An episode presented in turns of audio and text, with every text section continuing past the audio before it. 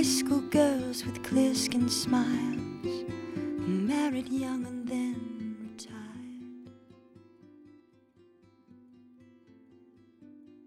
The Valentines I never knew, the Friday night charades of youth was spent on one more beautiful. At 17, I learned the truth.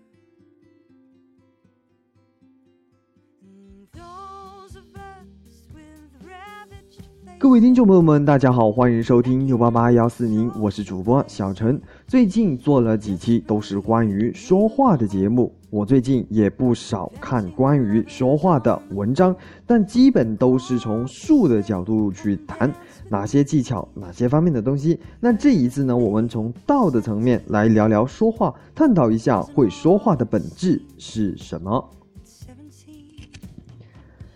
不知道相似的情景你们遇到过没有？你刚掉了钱包，回到寝室，室友一听，立马开始唠叨：“你看看吧，早知道你要掉东西，你还不信？经常不关电脑，出门不锁门，从这些细节就能说明你自己对自己的事情不在意。你早该听我一点了，每天早睡早起，养成良好习惯。哦，对了，你钱包掉了是吧？去找过没有？有没有找到？需不需要报警？是不是被人偷了？还是你放在哪儿了？你再想想，是不是压根就没有带？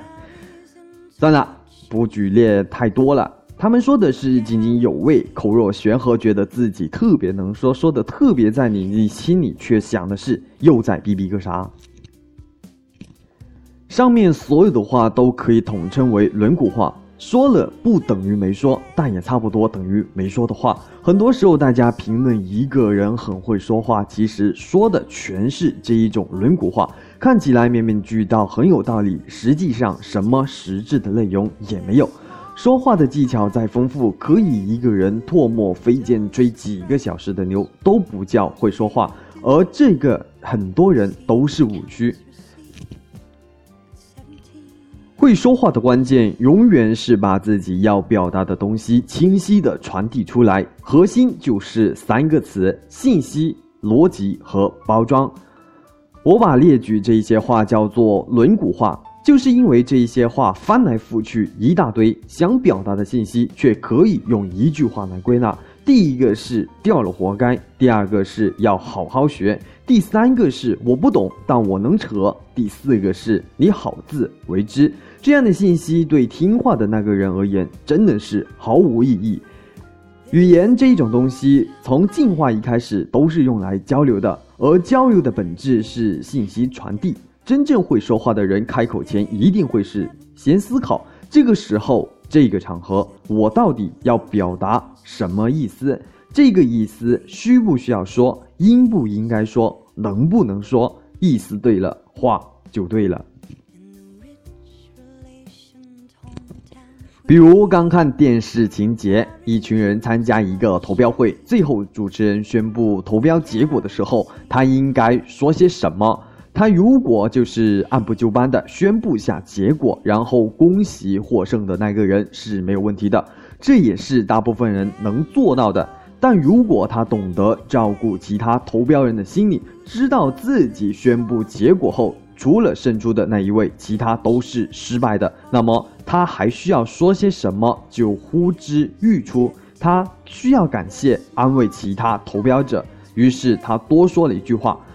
虽然最后的结果只有一个，但是在我心里，在座的各位都是胜利者，感谢你们。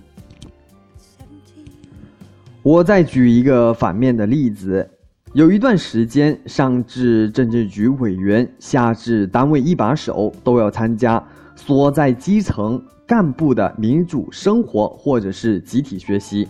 会议呢，召集为拍领导的马屁，很喜欢说一句话：某总在百忙当中呢，以一名普通党员的身份参加我们的学习，非常的不容易哈。那明白的人都能知道这一句话听出来，他恰恰要表达的是某总是不普通这一层意思，而这也符合领导的身份。然而，我有一次旁听听某车间班主的民主生活，就说主持人介绍参会人员时说。某组长今天也是以一名普通党员的身份参加了我们的会议，所有人都很无语。一个破组长不就是普通的党员？谁是普通的党员？那他这一句话的时候呢，要表达的意思，他有想过吗？还有一类人，每一次开口都很急，什么都想表达，说的意思也非常多，但往往千头万绪、乱七八糟，让人摸不着头脑。那这样的人，即使表达的信息足够多，我们也很难认可他会说话。这是因为语言的线性。你如果不能用清晰的逻辑将你要传递的信息组织起来，等于没有传递信息。很多密码通信的原理不是搞单一段的信息让你看不懂，而是把信息打散，隐藏在大量无关的内容当中。你不能按照逻辑整理出来，就得不到真实的信息。说话也是这样，最怕的就是洋洋洒洒、不知所云，听完也不知道说了些什么。我曾经因说话这个话题跟我的老师交流过一个多小时，他对我说的话，我现在记忆犹新。他说：“我们会说话吗？我觉得百分之九十九的人都不会说话，他们想说什么时候就开口就说了。我在说的时候都是先准备好我要说的内容，然后认真琢磨说的时候怎么说。先准备好要说的内容就是。”我前面提到的思考，你要传递什么样信息，表达什么意思，而琢磨说的时候怎么说，其实就是考虑到怎么用逻辑把这个意思串起来。我们学过一篇名著，叫做《触龙说服赵太后》，这一篇名著就是最典型的代表。触龙要表达一个意思，只有一个：太后，您得把自己的亲生儿子去当人质啊。那如果他实打实的去跟太后说这一句话，后果估计就是把他送去当人质。为了说明这个意思，触龙用了一个非常精巧逻辑结构，最后让太后心甘情愿的听他的话。在做到意思到位、逻辑清晰的情况下，包装只是外壳，但我们却常常只被这一层外壳所迷惑。所谓诸如“我爱你”像行走八千里不问归期这种逻辑不通的话。也会很多人觉得说的真好，而像鲁迅、毛泽东这样等经典语言，因为包装太陈旧，却很少人主动去研究。其实像“你也配姓赵，打仗要靠耍流氓”的话，里面所蕴含的深刻含义、传递的多层信息以及背后逻辑的链条，才真的非常值得玩味。但现实就是每天你都会听到很多人对你说话，如果这个人说的话不够。有意思，你压根记不住。所谓的有意思，就是会包装。那这里最讲究，大概就是主持人和搞演讲的人永远在追求语不惊人死不休。比如某个消防安全节目，嘉宾在介绍火灾注意事项时候说：“丝袜非常可怕，被烧呢会跟表皮紧紧粘连，所以火灾时女同志记得第一时间脱丝袜。”男同志平时也要克制一下自己的特殊爱好。那没有最后半句呢？这一句话是正常的提醒，加了最后半句话，一下子就亮了。所谓的包装，就是在传递信息内的逻辑不变的情况下，你要把你说的话换种方式说出来。而当你建立这种说话体系，你就会发现。只要逻辑清晰，表达的意思够清楚，有时候你甚至不用说话，你可以用一张图、一个表情，甚至是一个呵呵来代替。这只取决于你采取哪种包装的方式。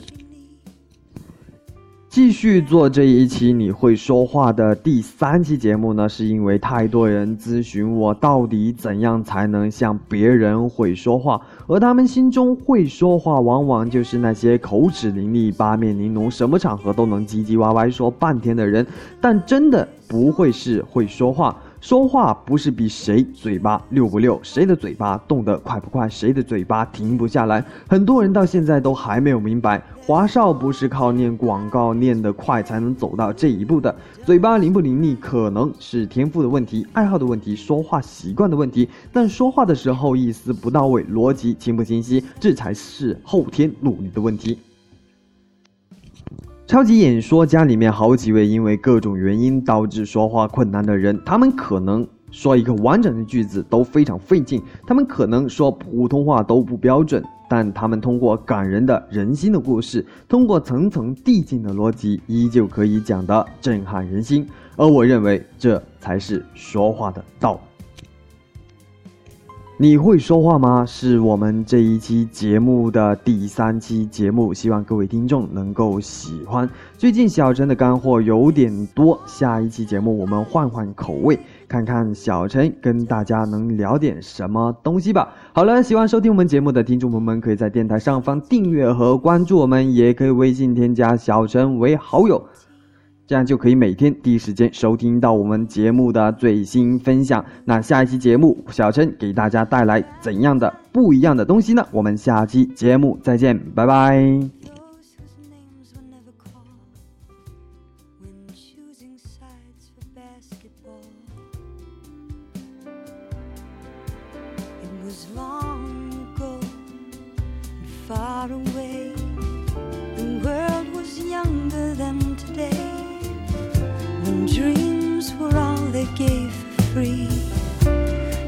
Ugly duckling girls like me. We play the game, and when we dare, we cheat ourselves at solitaire, inventing lovers on the phone, repenting other lives unknown. Who called to say, Come dance with?